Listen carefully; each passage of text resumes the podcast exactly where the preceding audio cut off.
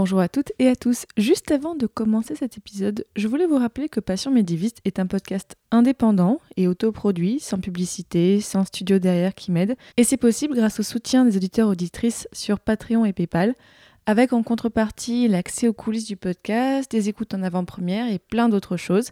Donc je remercie toutes les personnes qui contribuent déjà et ce mois-ci je remercie particulièrement Nabialek. Allez, c'est parti, on lance l'épisode du jour. J'espère qu'il va vous plaire. Bonne écoute. Le Moyen Âge est à la mode et j'en suis très heureux parce que je crois que cette époque a été absolument décisive. Je t'ai dit qu'elle soutenait sa thèse le 28 Une thèse euh, sur quoi? Les chevaliers paysans l'ont mis au lac de Paladru.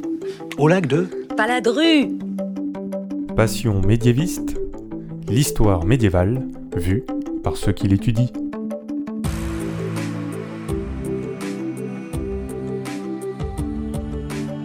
Est-ce que vous savez tout du Moyen Âge Mais d'abord, qu'est-ce que le Moyen Âge Vous pensez peut-être au château fort, aux chevaliers, aux cathédrales, à Charlemagne, mais ce n'est pas que ça. En général, on dit que c'est une période de 1000 ans, de l'année 500 à l'année 1500. Mais vous l'entendez dans ce podcast, il y a autant de définitions du Moyen Âge que de médiévistes. Je m'appelle Fanny Cohen-Moreau Je m'appelle Ilan Soulima. et dans ce podcast, on reçoit des jeunes médiévistes, des personnes qui étudient le Moyen Âge en master ou en thèse pour qu'ils vous racontent leurs recherches passionnantes et qu'ils vous donnent envie d'en savoir plus sur cette belle période. Épisode 64. Fanny et le livre de cuisine à la fin du Moyen Âge, C'est parti. Excuse-moi, mais euh, il y a des gens que, que ça intéresse?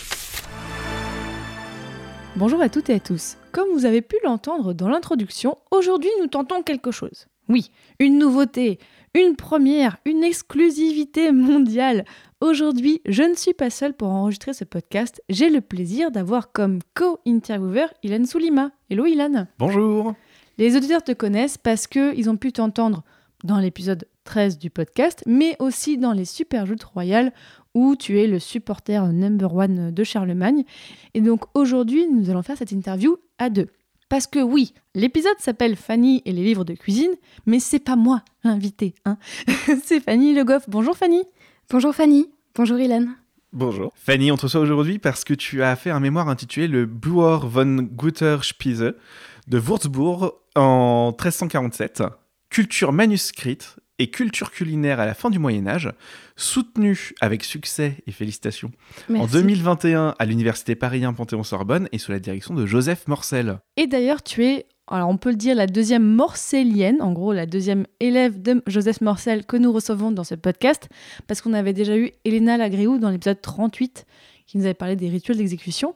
Alors déjà vraiment Fanny, pour commencer, une question à laquelle on ne pouvait pas passer à côté. Donc tu t'appelles Fanny Le Goff. Est-ce que c'était pas un nom de famille qui te destinait à faire des études d'histoire médiévale? Parce que, voilà, pour ceux qui ne le connaissent pas, Jacques Le Goff était un grand médiéviste. Euh, Voilà, d'ailleurs, on a un livre de lui à côté de nous. Donc, ce nom, Le Goff, est-ce que ça t'a pas un petit peu destiné? Alors je vais répondre simplement. La réponse que j'ai toujours donnée quand on m'a posé la question, en répondant mais tous les Le Goff sont de la même famille. Ah bon? Bien sûr. Mais en vrai, t'as pas de lien. Non, en vrai, il n'y a, il y a pas de lien avec Jacques Le Goff. Mais est-ce que tu savais que Jacques Le Goff, hein, tu connaissais ce Jacques Le Goff médiéviste? Est-ce que du coup, quand tu as commencé à faire de l'histoire, est-ce que ça a pu t'influencer ou pas du tout vraiment? Alors au début, quand j'ai commencé la licence, je ne connaissais pas Jacques Le Goff. Ah Et euh, c'est par hasard, en me baladant dans une librairie, que j'ai vu Jacques Le Goff pour un autre Moyen Âge. Et là, je me suis dit, ah, c'est curieux. J'ai ouvert le bouquin, je me suis dit, je l'ai acheté. Je l'ai lu et là, je me suis dit, ah, ah oui, c'est quand même un grand médiéviste. ça alors Et donc là, effectivement, ça a créé une coïncidence qui était assez euh, sympathique. Et résultat, pourquoi avoir choisi de faire des études en histoire? Alors en fait, c'est une passion que j'ai depuis euh, enfant, vraiment. C'est-à-dire que même dès la primaire, ça a commencé avec l'Égypte antique où euh, j'ai découvert ça dans des bouquins. Et en fait, mes parents m'ont aidé à entretenir cette passion, où ils m'ont acheté beaucoup de, de livres, en fait, d'imagerie enfant. Donc j'ai eu d'abord cette période sur euh, l'Égypte antique. Ensuite, euh, à peu près au niveau du lycée, j'ai eu une passion pour les Mayas, que je passais tout mon temps à chaque fois à la- au CDI à lire tout ce que je trouvais dessus. Et en fait, finalement, en filigrane, il y a toujours eu le Moyen Âge, dans le sens où le Moyen Âge aujourd'hui est présent partout. C'est-à-dire que dans la pop culture, il est là, et pas que. Même on en parle, ne serait-ce que dans, dans l'adjectif moyenâgeux, on l'entend souvent, donc dans le sens positif comme négatif. Et finalement, quand je suis allée en licence d'histoire, j'ai eu un TD Donc euh, sur euh, vraiment en licence 1 sur le Moyen Âge et je me suis dit waouh, c'est ça que je veux faire. Et finalement, comment tu en es arrivé à choisir ce sujet dont on va parler aujourd'hui? Ça a commencé tout simplement par le biais que j'aime cuisiner et j'aime la cuisine, j'aime manger. donc je suis allée voir mon directeur de recherche qui est Joseph Morcel donc et après avoir un peu discuté, je lui ai dit voilà, je veux travailler sur la cuisine médiévale. Est-ce que c'est possible? Qu'est-ce que je pourrais étudier? Et là, en fait, Joseph Morcel est revenu en me disant Là, il y a une source, mademoiselle Le Goff, prenez-la, faites-en ce que vous voulez, mais il y a une source, c'est à vous. Et là, je me suis dit Génial. je vais pouvoir étudier la cuisine médiévale. J'avais une source, j'avais ma passion, je me suis dit Maintenant, j'ai plus qu'à définir les, les bornes de mon sujet, et c'était parti. Et résultat, quel préconçu tu avais avant d'aborder le sujet? Parce que la, cuisine médiévale, voilà, on a des, des images en tête. Est-ce que toi, tu avais des images en tête euh? Bah évidemment, comme tout le monde, euh, je me disais oh un livre de cuisine, trop chouette. Bah c'est comme un livre de cuisine d'aujourd'hui, sauf que les ingrédients sont différents, c'est un peu exotique quoi. Bah évidemment que non. Ah. Bah, tu, vas nous expliquer tout ça. Alors déjà, installons un petit peu le décor. J'aime bien qu'on fasse ça dans les épisodes, un peu qu'on comprenne le contexte historique à chaque fois. Quel est le contexte de l'époque que tu as étudié et géographiquement, où est-ce qu'on se trouve? Donc en fait, on se trouve euh, dans l'espace euh, germanique euh, qui est l'Allemagne, mais finalement l'Allemagne, c'est plutôt le Saint-Empire romain germanique. Hmm. Donc c'est-à-dire que c'est bien sûr à peu près les limites de l'Allemagne actuelle, mais beaucoup plus grand finalement. Et donc du coup, en fait, le Saint-Empire romain germanique est assez divisé. C'est un peu un mastodonte. Bah, l'empereur est à sa tête. Et finalement, entre toutes les provinces et les régions différentes, il y a des territoires très disparates et qui sont même des fois divisés on trouve un maillage différent, dans le sens, il y a des principautés qui peuvent être laïques ou ecclésiastiques, il y a des comtés, et il y a des villes aussi. Et les villes qui elles-mêmes sont dirigées soit par un évêque, soit directement sous l'égide de l'empereur, ou soit elles peuvent être franches des fois. Mais elles sont toutes en fait quand même régies par l'empereur. Il y a cette unité globale sur tous ces mini sous-ensembles. Alors oui, mais dans le sens où euh, en fait il y a ce qu'on appelle la querelle des investitures, qui est euh, grosso modo un conflit entre le pape et l'empereur pour savoir qui a l'autorité pour choisir et désigner les évêques. Bon, ça c'est un détail. Il y a cette contradiction entre le pape et l'empereur pour savoir exactement comment désigner et comment gérer et légiférer sur ces territoires. Donc en fait finalement, entre des maillages différents, une autorité différente, bah en fait le Saint-Empire romain germanique, c'est un peu Game of Thrones. Donc en fait à cette époque, euh, il y a l'empereur Charles IV qui vient juste de monter sur le trône et qui est euh, un Luxembourg. Et géographiquement, sur quelle ville est-ce que tu es travaillé? Où est-ce qu'elle se trouve aujourd'hui? Alors en fait, j'ai travaillé sur Würzburg, qui aujourd'hui se situe dans le nord-ouest de la Bavière. Et qui s'appelle toujours comme ça? Alors, elle s'appelle toujours Würzburg, mais en fait, euh, c'est pas exactement la Bavière, c'est une région qu'on appelle la Franconie. Pour vous aider à la situer, vous prenez Francfort, vous prenez Nuremberg, et à mi-distance entre les deux, c'est Würzburg. Bon là c'est bon, on a bien compris le contexte historique et géographique. Alors Fanny, raconte-nous quel manuscrit est-ce que tu as étudié dans ton mémoire? Alors j'ai étudié un manuscrit qui est nommé, donc je m'excuse pour vos douces oreilles, le Bois von Guter Spiese, si on traduit en français, le livre de bonne nourriture. Donc c'est un livre de cuisine qui date d'environ 1347-1350. Donc c'est une fourchette parce que la date n'est pas exactement connue. C'est déjà plutôt précis quand même, à trois ans près, ça va. C'est bien une fourchette pour un livre de cuisine.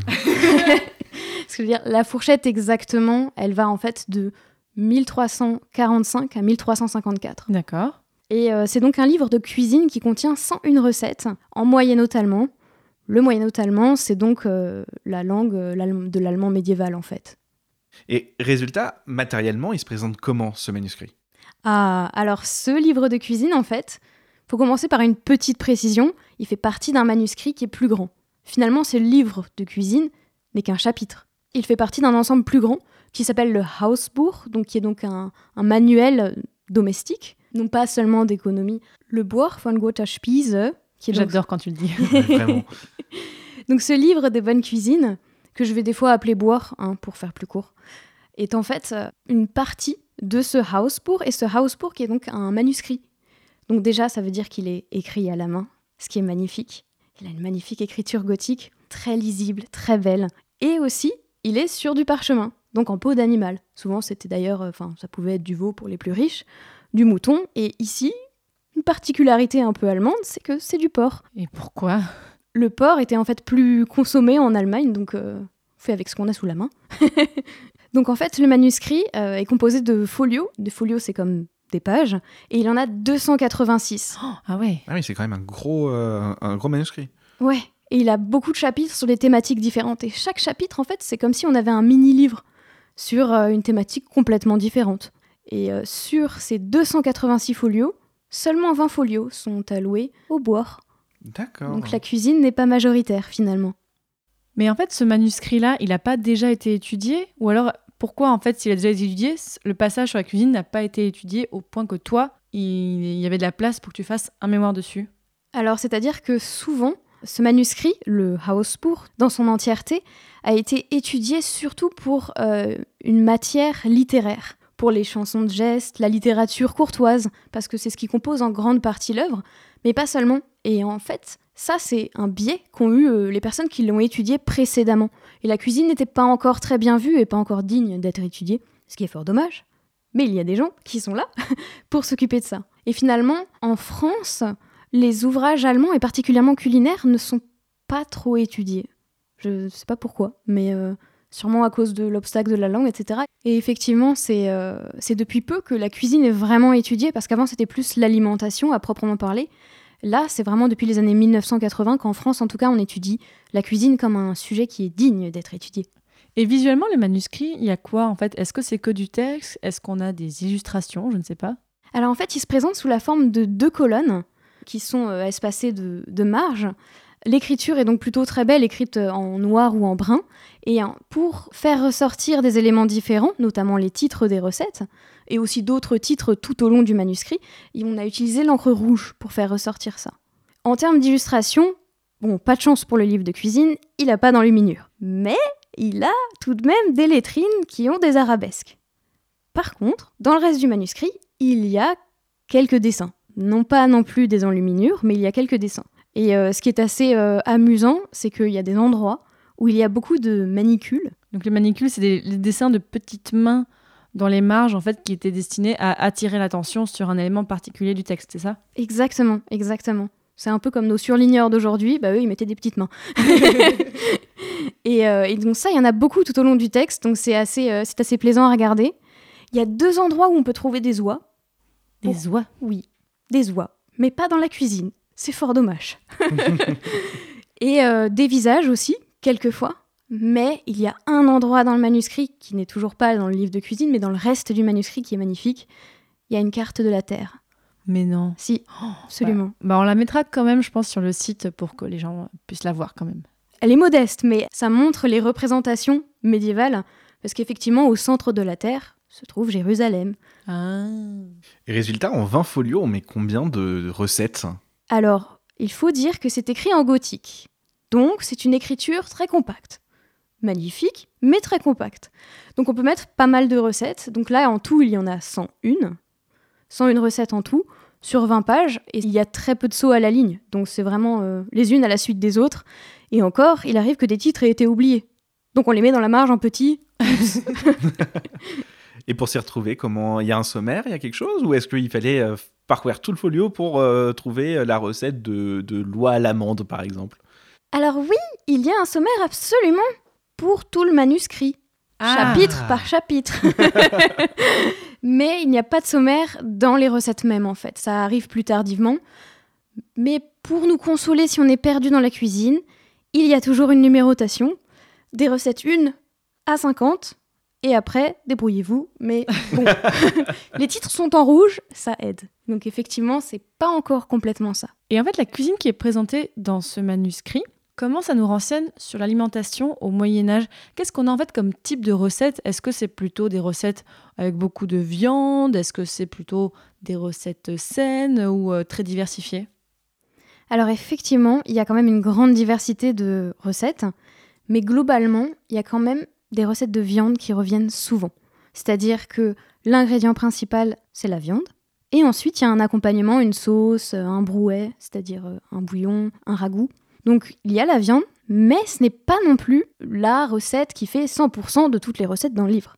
C'est-à-dire que l'ingrédient principal, c'est la viande, mais ça peut être aussi le poisson, comme il peut y avoir des plats végétariens. Des plats végétariens. Bah, c'est pas défini comme végétarien, bien sûr. Non, bien sûr que non. Mais en fait, l'Église imposait des jours qui étaient jeûnés. Le jeûne pour l'Église, c'est juste ne pas manger de produits animaux. Il y en avait beaucoup, il me semble, en plus dans l'année, non? Il y en avait énormément, en fait, des jours fériés au Moyen-Âge. Exactement, exactement.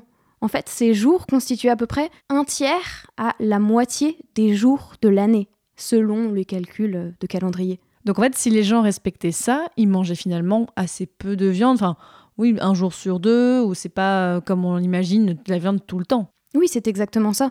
En fait, justement, ces jours-là, on ne devait pas manger de viande ni de produits animaux, sauf le poisson. Parce que le poisson est un ingrédient de la culture chrétienne. Donc, euh, en étant l'acronyme de Jésus et aussi les épisodes de pêche miraculeuse, le poisson, c'est quelque chose qu'on a le droit. Mais les autres produits animaux, interdits. Qu'est-ce qu'on a du coup comme recette de poisson dans le, dans le livre? Alors, on a par exemple des brochets farcis, on a aussi des anguilles grillées, ou alors des lamproies même. Des lamproies Oui. Et est-ce que tu as déjà essayé de, de faire une de ces recettes, euh, toi personnellement? Et comment? Et alors, résultat Elles sont faisables? Alors, je n'ai pas fait les recettes de lamproie, Oh mais euh, alors elles sont difficilement faisables si on suit de A à Z la recette. Mais si on adapte un peu, parce que déjà on n'a pas les mêmes conditions qu'au Moyen Âge, donc ce sera forcément différent. Mais si on adapte un petit peu, et si on a un petit peu d'instinct culinaire, parce que des fois il y a des zones de flou qui ne sont pas définies dans la recette, là on peut arriver à quelque chose. Est-ce qu'on a des ustensiles particuliers qui sont nommés, euh, qu'on utilisait au Moyen-Âge? Alors oui, effectivement. En tout cas, dans euh, le livre de cuisine que j'ai étudié, il y a des ustensiles qui reviennent, notamment des marmites, tout ce qui est un peu casserole, qui sont suspendus au-dessus du feu. On a aussi des trépieds pour mettre les marmites au-dessus du feu. Ah oui. Ça aide parce que ça fait une cuisson différente. On a des poêles, des cuillères pour touiller, c'est important, mais on a aussi des tamis pour avoir une texture différente, euh, enlever les grumeaux, euh, tasser quelque chose. Et donc, tu étudies la, la cuisine médiévale allemande. Est-ce que c'est très différent de ce qu'on pouvait trouver dans le royaume de France, par exemple? Alors, il y a des nuances, c'est évident. Mais on constate quand même que par rapport aux cuisines actuelles, il y a beaucoup plus de différenciation. C'est-à-dire qu'en fait, la cuisine médiévale était plus. Il y avait beaucoup plus de choses communes et de recettes communes, et finalement d'ingrédients et de façons de faire communes au Moyen-Âge en Europe que maintenant. Tu veux dire qu'aujourd'hui, il y a plus de spécificités selon les pays, alors qu'à l'époque, au Moyen-Âge, on pouvait manger un peu de la même façon à Paris et dans cette ville en Allemagne que je n'arriverai jamais à prononcer le nom, c'est ça? Exactement.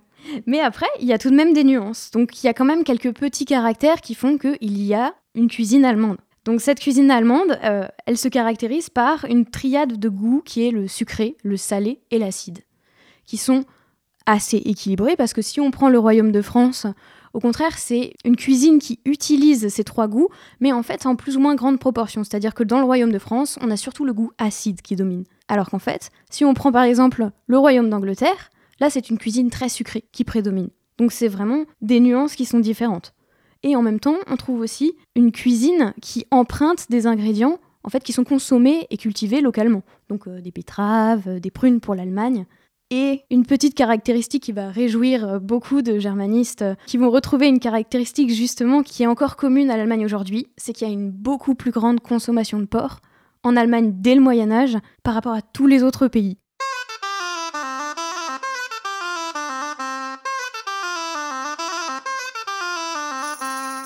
Recette 69, une compotée de pommes.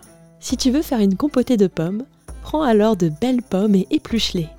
Écoupe-les et mets-les dans de l'eau froide et fais-les cuire dans une marmite. Et mélange-les avec du vin et du saindoux. Et bats des œufs avec le blanc et avec tout le reste et ajoute cela. Et cela est une bien bonne farce. Et ne sale pas trop. Extrait du livre de recettes traduit par Fanny Le Goff.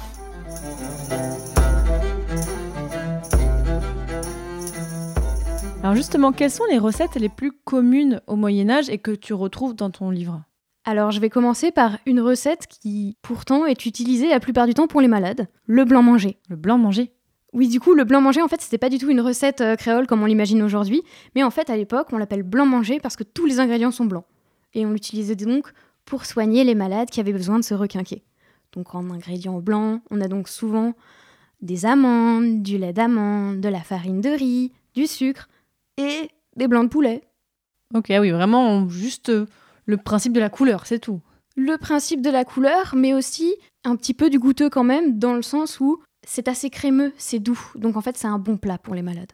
Donc après, il y a d'autres plats, il n'y a pas que les plats pour les malades, effectivement. On trouve aussi une sauce qui est très euh, générale à beaucoup de pays au Moyen Âge, notamment la sauce cameline, qui porte son nom parce qu'en fait, euh, la couleur fait allusion à la robe d'un chameau. oui. Et donc dedans, on utilise de la cannelle, de la mie de pain, souvent euh, noire ou brûlée pour cette couleur sombre, pain brûlé, et aussi du vin, pour vraiment avoir cette couleur euh, chameau. Donc il y a euh, encore des sauces un peu sympas comme ça. Mais après, si je veux revenir de façon générale, parce que là, c'est des sauces, des plats particuliers, de façon générale, au Moyen Âge, il y a des plats qui sont très répandus partout au Moyen Âge et qui sont facilement consommables, comme les tourtes. Ça, c'est vraiment une grande spécialité médiévale. Les pastés, donc ça, c'est le petit nom des tourtes, en tout cas en ancien français. On trouve aussi des, des galettes et des beignets et des darioles, par exemple, qui sont des, des, petites tartes, des tartelettes, ou alors des oublis, qui sont des gaufres. Voilà. Donc on a vraiment une diversité de, de choses qui peuvent être euh, toutes prêtes euh, à manger, à emporter quand on veut. Et au moment des fêtes, qu'est-ce qu'on cuisine plutôt? Alors en fait, justement, au moment des fêtes, c'est vraiment un moment où on se fait plaisir sur la nourriture. Et si on se fait plaisir, c'est non pas seulement gustatif, mais c'est aussi visuellement. C'est donc des plats qui sont tellement somptueux que finalement ce sont des plats euh, qui sont dignes des nobles et des grands seigneurs. Donc par exemple, ce sont des plats qui sont bons gustativement, mais qui sont surtout faits pour faire le show. Vraiment. c'est quelque chose, on les voit, on se dit waouh, on les présente. En plus, euh, petite précision, quand on mange au Moyen Âge, en général, en termes de banquet, c'était en forme de U, les tables, pour qu'au milieu, il y ait des représentations, des jongleurs, ou quand on amène les plats, ça donne vraiment quelque chose de spectaculaire. Et forcément, j'ai regardé dans le boire quelques petites recettes sympas, et effectivement, il y a des recettes de show, des recettes qui sont magnifiques, somptueuses. Notamment, on trouve une volaille, qui est donc un héron, qui est cuit entièrement, qui est rôti, et qui est assemblé ensuite, fait comme s'il il n'avait pas été cuit, comme s'il était vivant. Mais non. Il est même mis sur une planche, sur une galette, et tout autour de lui est fait une couronne de brochettes. Donc c'est même précisé qu'il faut l'amener à son seigneur. Donc voilà, enfin c'est vraiment un plat de chaud quoi. Il y en a aussi quelques autres qui sont sympathiques, comme notamment une tête païenne. Qu'est-ce donc? Oui. et c'est une tête de veau qu'on a rôtie et qui a été cuite et colorée à l'aide de safran pour qu'elle soit jaune. Et ensuite, c'est bien précisé, c'est j'invente vraiment rien. Ensuite, c'est précisé qu'on prend du blanc d'œuf qu'on cuit, qu'on découpe en forme de fleur et qu'on met sur la tête de la tête de veau. Ah ouais, c'est là pour le coup, on ferait plus ça aujourd'hui. Autant le héron, je me dis, allez, pour s'amuser, on peut le faire. Là, c'est pas trop le- là encore l'ambiance pour aujourd'hui. Tu viens de parler, euh, d'évoquer les différentes classes sociales, donc euh, la noblesse, mais aussi les gens qui voudraient s'en rapprocher avec euh, la nourriture. Justement, ton manuscrit, ces recettes s'adressent à qui?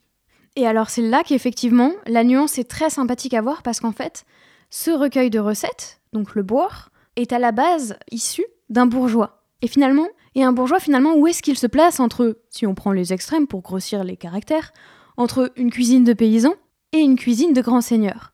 Et c'est là que ça devient intéressant parce que justement, le bourgeois, il emprunte aux deux. Bien sûr que là, je viens d'évoquer les plats qui font le chaud, qui sont magnifiques.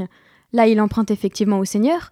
Mais pour autant, il y a aussi des compotés, des compotés qui sont euh, beaucoup plus simples, sans être non plus des plats de paysans, hein, parce qu'on rajoute des épices histoire de rendre ça quand même sympa, etc. Mais en fait, le bourgeois emprunte aux deux pour faire une sorte de fusion de sa propre cuisine. Et finalement, est-ce que c'est courant un livre de cuisine en 1347 Finalement, pas tant que ça. Parce que la culture écrite est surtout l'apanage euh, quasi exclusif des ecclésiastiques. Et donc effectivement, en fait, on assiste à une culture laïque qui devient de plus en plus importante. Et c'est vraiment à partir du XIIIe qu'elle commence, fin du XIIIe, mais surtout XIVe, donc le siècle de notre livre de cuisine.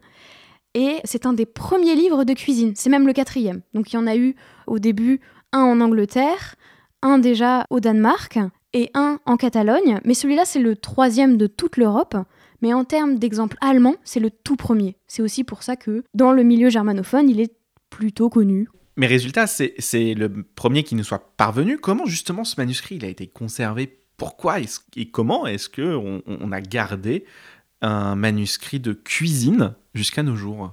Alors c'est vrai que ce manuscrit en particulier a un chemin euh, très spécifique, parce que finalement, est-ce qu'il a été conservé par erreur ou pas? Ça, c'est finalement presque le hasard qui euh, décide de ça. Et pourquoi on n'a pas eu d'autres manuscrits euh, culinaires avant? Ça peut être dû à la conservation des sources. Mais en fait, comme je disais, comme c'était plutôt l'apanage des ecclésiastiques, bah, pourquoi parler cuisine alors qu'on a des livres d'heures qui sont bien plus utiles Oui, on Voyons. peut se dire on n'a pas eu forcément beaucoup avant, mais on ne sait pas si c'est tout à fait le premier, mais il devait être dans les premiers à l'époque. Oui, exactement. En fait, on ne sait pas si c'est le premier, mais vu que c'est le premier de par sa conservation a posteriori, bon, on en fait le premier. Mais ça veut pas dire que ça l'est vraiment. Et le boire, en fait, a eu une conservation, lui, particulièrement euh, spécifique, notamment dû au fait que euh, est resté accroché, il est resté stocké dans euh, la bibliothèque de, l'endroit où il a été produit. Il y a dormi, on ne sait pas trop ce qui s'est passé pendant ce temps-là. Ensuite, il a été racheté au XVIe siècle par un évêque qui a fait ses études à Würzburg. Il l'a acheté et ensuite il a déménagé à Augsbourg avec. Donc là, l'ouvrage en question a quitté Würzburg et ensuite, par euh, dans des circonstances un peu mystérieuses, il a légué sa bibliothèque à l'université d'Ingolstadt, qui par la suite est devenue l'université de Landshut, qui finalement aujourd'hui est l'université de Munich, lieu où, où on peut le consulter en fait. Donc il n'a pas tant bougé que ça, en fait. Exactement. Finalement, ces deux siècles, on ne sait pas trop ce qui s'est passé, mais vu que le boire a été recopié par d'autres manuscrits qui se sont inspirés de lui, il a dû être finalement un peu transmis et véhiculé au sein de l'espace würzbourgeois. Et est-ce qu'on sait d'ailleurs qui a écrit ce manuscrit? Ah, la question de l'auteur Alors c'est un peu compliqué, parce qu'au Moyen Âge, il n'y a pas d'auteur comme aujourd'hui, dans le sens où finalement l'auteur, celui qui écrit à proprement parler, bah, c'est le copiste. Et donc le copiste, en général au Moyen Âge, il laisse rarement sa signature en disant c'est moi le copiste, les gars, j'ai fait un travail incroyable. Et euh, la question de l'auteur se pose qui est à l'origine des recettes? Là, la personne à l'origine, on suppose que c'est un, un cuisinier, un cuisinier qui aurait soit transmis ses recettes à l'oral et les aurait dictées, et le copiste les aurait copiées, soit des recettes elles-mêmes recopiées d'autres manuscrits. Ça, on peut pas vraiment le savoir. Parce qu'en fait, on sait qui a commandé ce manuscrit. Tu dis tout à l'heure, c'est plutôt un bourgeois. Mais quels sont les objectifs de cet ouvrage? Il y en a plusieurs finalement, parce que tout d'abord, avoir un livre de cuisine, ça donne à rêver. C'est vraiment lire de la cuisine, ça donne l'eau à la bouche, ça donne de l'imagination. Donc ça, c'est vraiment le côté euh, très superficiel. Mais de façon plus concrète, quand on a des modèles pour euh, savoir quoi cuisiner, ça donne de l'inspiration, surtout quand on est bourgeois. On veut faire un banquet. Mince Qu'est-ce qu'on peut faire pour inviter l'évêque du coin? Et c'est là qu'on se dit, notre héron entouré de couronnes de brochettes, il est là, il est incroyable, il va être magnifique. Donc effectivement, concrètement, ça aide à donner de l'inspiration. Et même les petites compotées ou tout simplement des tourtes peuvent être tout simplement mises en place euh, comme idée qu'on donne à son cuisinier juste pour euh, une recette du soir, de la journée, euh, à tout temps. Et donc, résultat, c'est pas des compilations théoriques de connaissances, c'est pratique, c'est un sens pratique. Alors oui, c'est effectivement pratique, mais dans le sens où c'est aussi très culturel. Comme en fait on arrive à un moment où la culture laïque prend son envol et prend en fait vraiment euh, du poil de la bête. Finalement, c'est ce moment où on se met à mettre à l'écrit la cuisine parce que c'est un sujet qui est devenu digne de valeur. En fait, c'est quelque chose qu'on a envie de savoir, c'est quelque chose qu'on doit connaître. En un mot, c'est comme si aujourd'hui, c'est tendance la cuisine.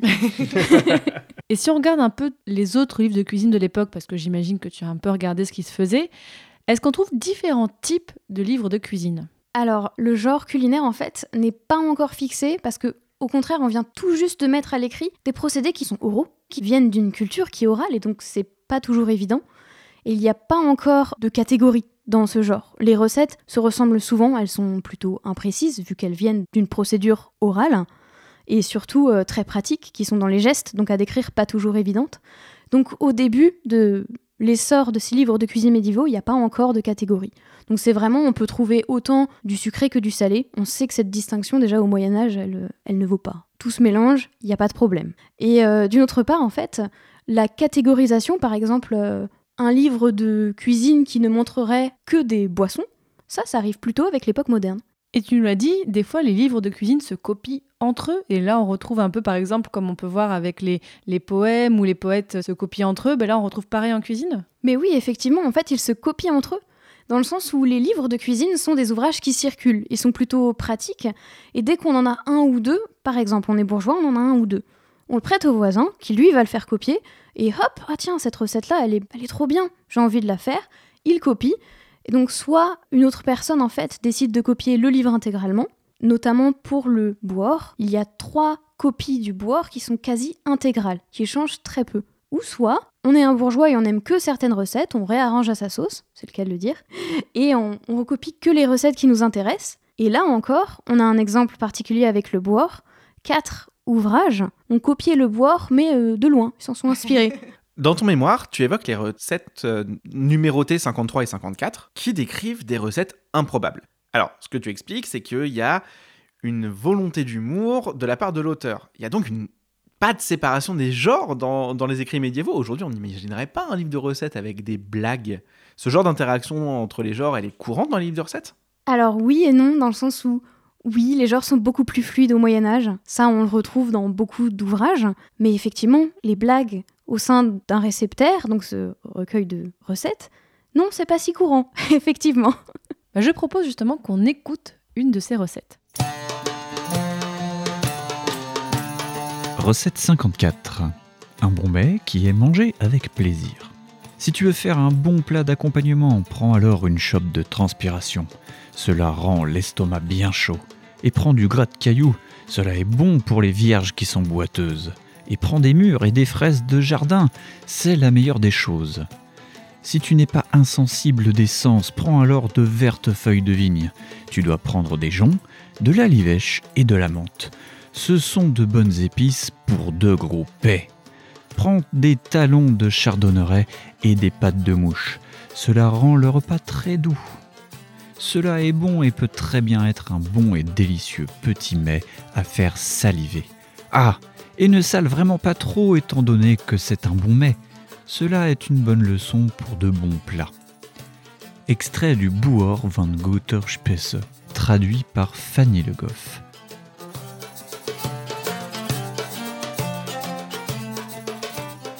Donc là, effectivement, ce qu'on vient d'écouter, on n'a pas eu l'impression d'avoir écouté une recette de cuisine. Enfin, c'est- c'est totalement absurde. Et bien justement, on pense que c'est pour faire une pause dans la lecture. C'est vraiment pour avoir ce côté drôle, plaisant. Oui, en plus, c'est la 54, donc c'est pile au milieu. C'est par hasard, effectivement, si elle est placée là. Mais oui, effectivement, ça tombe très bien parce que c'est pile au milieu du livre. Petite pause pour la lecture. Après l'effort, le réconfort. Vous savez, c'est quand même pas grave de pas savoir faire des tartes, hein. Non, vous en faites pas. Oh, mais je m'en fais pas, je vais m'entraîner jusqu'à ce que ça marche. Vous voulez dire que vous allez en refaire? Tous les jours Tous les jours? Non, mais je vais varier les fruits, vous inquiétez pas. Et vous allez varier la pâte aussi? Non, mais n'exagérez pas non plus, je vous demande quand même pas de manger des briques. Euh, Sans vouloir la ramener, la seule différence concrète avec des briques, euh, c'est que vous appelez ça des tartes, hein. Si vous faisiez des confitures, mère, les petits enfants, ils adorent ça. Ouais, puis ils pourraient en manger tout de suite au moins.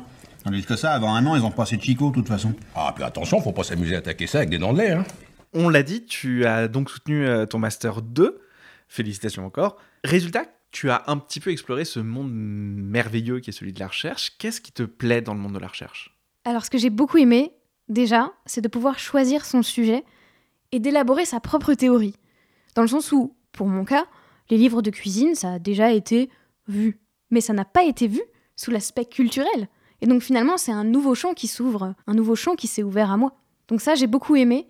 Et aussi, de façon très concrète, aller en bibliothèque, aller en archive, essayer de trouver des choses qu'on ne trouve pas. Et donc ça, c'est finalement être un peu entre un enquêteur, un véritable Indiana Jones euh, de l'archive, voire même des livres médiévaux. Et est-ce que tu as pu le voir, le manuscrit, en vrai? Parce que malheureusement, tu as passé ton mémoire pendant une période un peu compliquée à cause d'une pandémie, un truc comme ça. Donc est-ce que tu as pu y aller ou pas du tout? Non, effectivement, c'est là qu'est le couac. Dans le sens où euh, je suis allée donc à Munich euh, en première année. Là, il n'y avait pas encore le Covid, et donc j'ai pu demander à voir le document que j'ai étudié, le fameux Boer von Quota.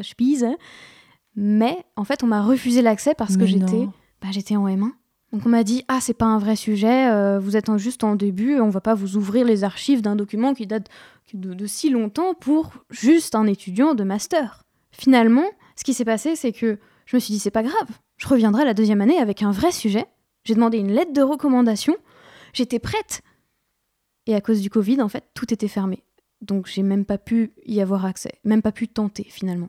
En Allemagne, il y a vraiment un but de conservation. Et aussi, comme c'est un document très ancien, on m'a donné comme motif que étant digitalisé, je n'ai pas besoin de voir le document en vrai. Oui, il est déjà numérisé. Enfin, tu as pu voir des, des photos ou pas? Ah oui, la version digitalisée est très bonne, de très bonne qualité. Mais personnellement, je trouve que ça ne donne pas tout. Il faut voir la matérialité du livre parce que ça a quand même une certaine importance. Puis pour le plaisir aussi. On l'a dit, tu as été dirigé par ton mémoire par Joseph Morcel, donc qui est un historien et qui enseigne donc à Paris 1. Comment ça s'est passé de travailler avec lui? Ça s'est très bien passé. Dans le sens où euh, Joseph Morcel est un prof qui est très critique et exigeant. Donc déjà, il faut vraiment savoir à quoi s'attendre et il faut travailler. Mais ce que j'ai beaucoup aimé, c'est qu'en fait, ça a pris une certaine façon de penser, déjà notamment par élaborer des cadres théoriques pour étudier l'histoire, importants.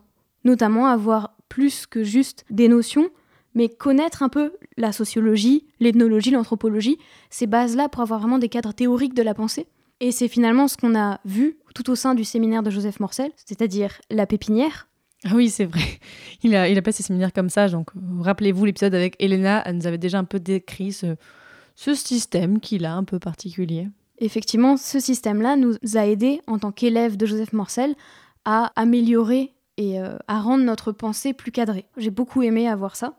Et malgré tout, même si c'est un prof très exigeant qui a vraiment des exigences hautes, ça reste quand même quelqu'un de très humain et bienveillant. Ça, c'est pour toutes ces raisons que ça s'est bien passé.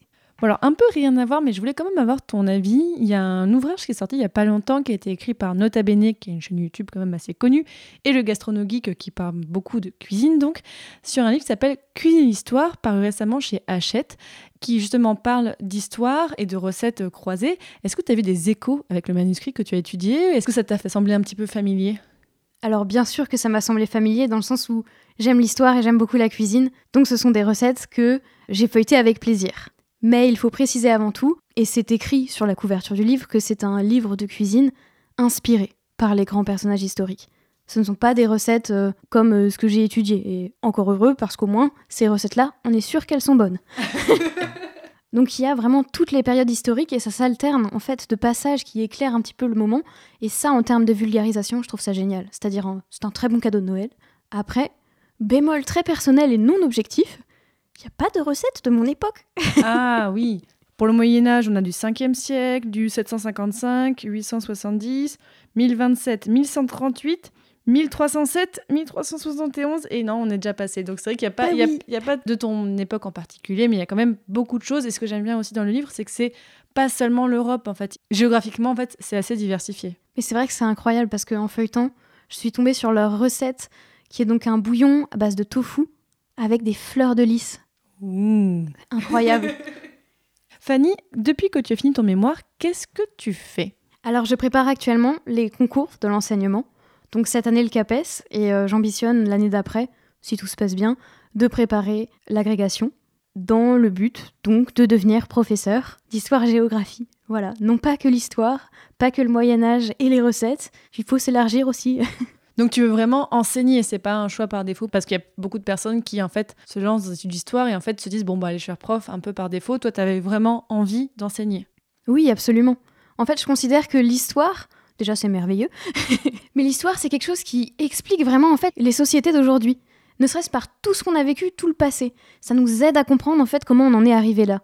Et du coup, bah, c'est quelque chose qui devrait être démocratisé au plus grand nombre. N'importe qui, et même tout le monde, devrait, euh, selon bien sûr euh, mes idées, avoir accès à l'histoire. Et donc plus on en parle, plus on véhicule l'histoire, mieux c'est. Et comme c'est la coutume dans ce podcast, je vais terminer avec la dernière question. Quel conseil donnerais-tu à quelqu'un qui voudrait étudier la cuisine médiévale? Alors pour la cuisine médiévale, déjà, si vous commencez, génial, allez-y, c'est passionnant. Mais surtout, c'est qu'il reste encore pas mal de choses à voir. Une historienne a recensé des manuscrits culinaires médiévaux qui n'ont pas été encore étudiés, et même qui sont juste, en- qui traînent au fin fond de catalogues d'archives, et qui n'ont pas encore trouvé de chercheurs euh, à leur euh, mesure. Donc ça, c'est très réjouissant, c'est-à-dire qu'en fait, il y a encore pas mal de choses à étudier. Et aussi le fait que la cuisine médiévale, surtout allemande, n'a pas été étudiée par les Français. Où est-ce qu'on peut retrouver cette liste si ça intéresse quelqu'un? Donc on peut le retrouver dans l'ouvrage de Carole Lambert intitulé Du manuscrit à la table, essai sur la cuisine au Moyen Âge et répertoire des manuscrits médiévaux contenant des recettes culinaires, qui est édité chez Champion.